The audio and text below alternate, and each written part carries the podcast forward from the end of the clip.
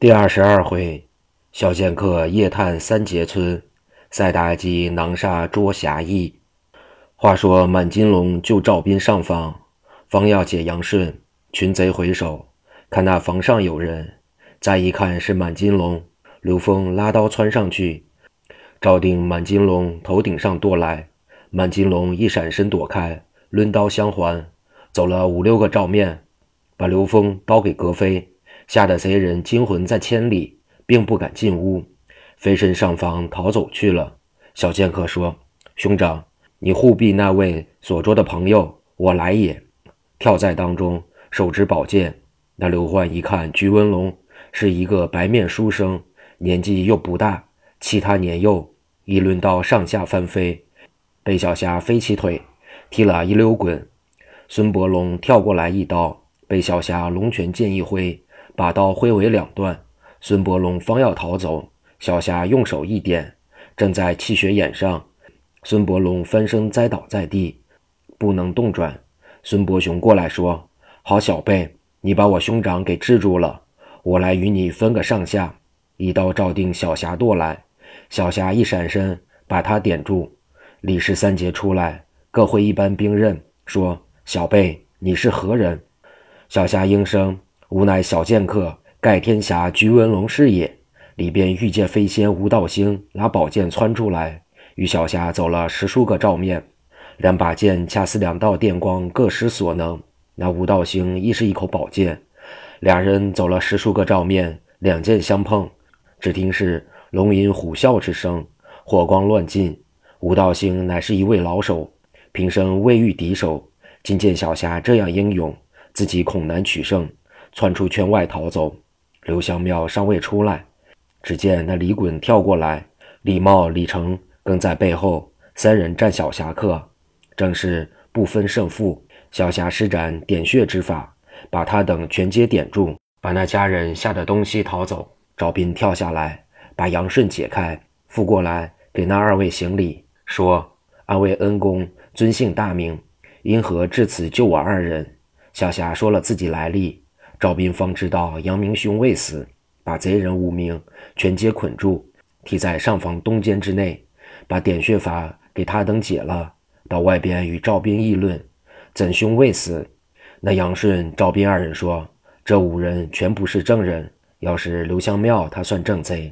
我想这几个贼人定知刘香庙下落，咱们把他带走为是。”小霞立刻说：“我出去找找他这里的家人。”叫他等给套上一辆车，好把五个贼人拉走，不必惊动他的家眷。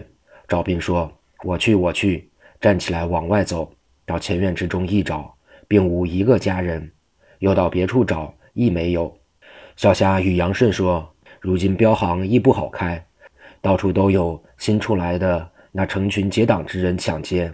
这李氏兄弟依然是洗手之人，他等还是无法无天。”正说着。只见由西化院出来两个丫鬟，手持纱灯，当中一个女子年纪二十左右，生得千娇百媚，万种风流，头上青丝束盘龙髻，有一块银红色绢帕包着头，耳坠金环，身穿双桃红女袄，系着一条雪青汗巾，上面扎拉着金线斗之风，宝蓝绸子中衣，下边这一对金莲又瘦又小。尖生生有二寸有余，穿着红缎子弓鞋，上扎满帮花白绫袜，面如美玉白生生，白中透红，红中透白，细弯弯两道蛾眉，水灵灵一双杏眼，直丁丁鼻如悬胆，一拧拧口似樱桃，粉面香腮俏丽无比，手执一口单刀，站在院中。来者乃李氏三杰的胞妹，名叫李彩秋，今年十九岁。父母双亡，跟着那兄嫂度日，练得一身好功夫，拳脚精通。曾受一个道姑传给，打一个囊杀迷魂袋，最厉害无比。无论你有多大本事，遇见此袋，必败被捉。这日，李彩秋吃完晚饭，练了会好拳，坐在房中看书，忽想起自己终身之事，心中一烦。父母已丧，兄长也不做正事，我一个女流之辈。又该倚靠何人？早晚把我也无非给一个绿林之中人物，我一生可就完了。自古红颜多薄命，我这一生要遇一个安善良民、守分百姓，吾梦稳神安，无怨足矣。正自思想，忽听前边一乱，问侍女兰香：“那前院中什么人这样喧闹？”兰香说：“哟，原来姑娘你不知道呀，咱们这里住着两个姓孙的，与我庄主是拜兄弟，还有两个姓刘的。今日早晨，我听东院大奶奶那边说。”又来了一个道人，叫玉界飞仙吴道星，他来咱们这里来邀人去救他师弟花台剑客刘香庙。方才我给姑娘要茶叶去，听说把刘香庙救了来，还捉住两个人，不知所因何事要杀呢。李彩秋说：“这也就太生事了，我到头前一看便知。”正说话间，由外边进来了一个老妈说：“姑娘可了不得了。”咱们庄主全叫人家捉住了。李彩秋说：“我到前院看看，带了两个使女，手执一把单刀，方到前院之中，一见上房灯光照耀，坐定三人，一个武生公子，两个壮士。正说话间，李彩秋说：‘呆，哪里来的无知小辈，快通名来，好来领刀。你等把我兄长都安放在哪里？’说罢，摆单刀往上窜。杨顺由那边。”拉一柄单刀，说：“是什么人？一个女流之辈，快快退去！我等不跟你一般见识。”李彩秋一回手，掏出囊沙迷魂袋，照定杨顺面门打去。那杨顺方一转身，觉着一阵异香，翻身栽倒在地。满金龙一看，心中说：“这丫头好厉害！”一摆刀窜下来就剁。那女子又出一囊沙迷魂袋，满金龙倒于就地。不能动转。小霞一看，暗说：“不好！我堂堂男子，烈烈丈夫，岂肯与他女流之辈一般见识？也罢，我劝他两句，叫他去吧。”正要过去，只见赵斌从外院中找家丁回来，连一个也没找着。正自往回走，看见女子把满金龙也摔倒。赵斌呆了一声，一摆手中刀窜过来，已被那女子用囊沙迷魂袋打倒。小霞站起来说：“你这女子好生无礼，用什么邪术伤我同伴？你说实话。”李彩秋一看，这位公子绣花五生金，银红色箭袖袍，鹅黄丝鸾带，蓝中衣，薄底快靴，面似桃花，眉清目秀，鼻如玉柱，齿白唇红，手执宝剑，深得俊品人物，仪表非俗。那李彩秋一看，说：“你公子年未弱冠。”是哪里来的？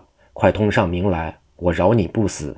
小霞说：“休要胡说，我乃菊文龙师也。你急速快把我三个朋友给放开，万事皆休。如要不然，我叫你当时就死。”那女子听了，摆刀就是一刀。小霞一闪身，并未还手，一连三刀皆未还手。小霞想，他乃女流之辈，我杀了他也不算英雄。再者，自己亦不能无故伤人。见他连剁三刀，心中说：“我叫他知道我厉害就是了。”一挥剑说：“你过来，咱们二人分个上下。”那女子一抖囊沙迷魂袋，给小霞摔倒，叫使女把她给我捆上，抬在我那院中发落。那使女把小霞抬到西院房中。李彩秋说：“你们把我捉住那三人，全皆给我捆好，抬至这院，放在西房廊檐下。”使女答应去了。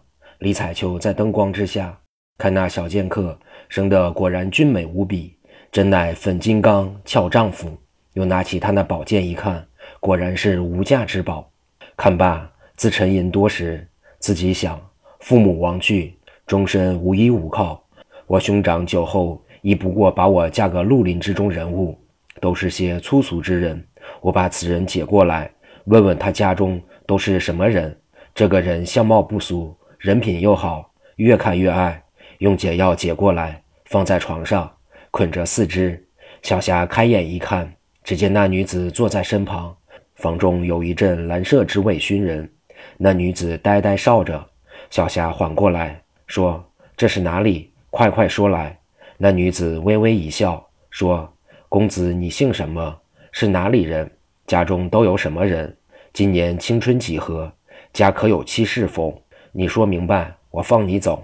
小霞说：“我是隐贤村的，姓菊名文龙，家中父母俱有。我今年十九岁，奉我父亲之命来此救人，不想与你这女子用什么妖术把我捉住。快说实话。”李彩秋说：“我是这庄主李衮的胞妹，名唤彩秋，今年十九岁，尚未许人家。我看公子青春年纪，要一刀杀死，甚是可惜。我问你家中可有妻否？”鞠文龙说：“定下亲事，尚未过门。你问这何干？”李彩秋说。我今与你商议一件事情，不知你意见如何？奴家父母早丧，无人与奴家做主。我并非无廉耻之人，我见你年岁相当，与你堪配为夫妇。如不嫌我冒充，咱们可做长久夫妻。今日就算吉期。小霞一听，说：“你这女子趁此住口，我乃侠义英雄，并非采花之贼人，休要胡言乱语，快快把我杀了。”我也不做那无情无理之事。李彩秋说：“你这人原来不知失物之人。我又不是妇人，又不是有夫之女，又不是你来找便宜。这是奴家与你商议，咱们爱好做亲。你要愿意呢，嫁你由你，或住你家，或在我家均可。你要不愿意，恐怕你性命难保。”小侠客说：“贼女不必多讲，我今唯有死而已。”李彩秋说。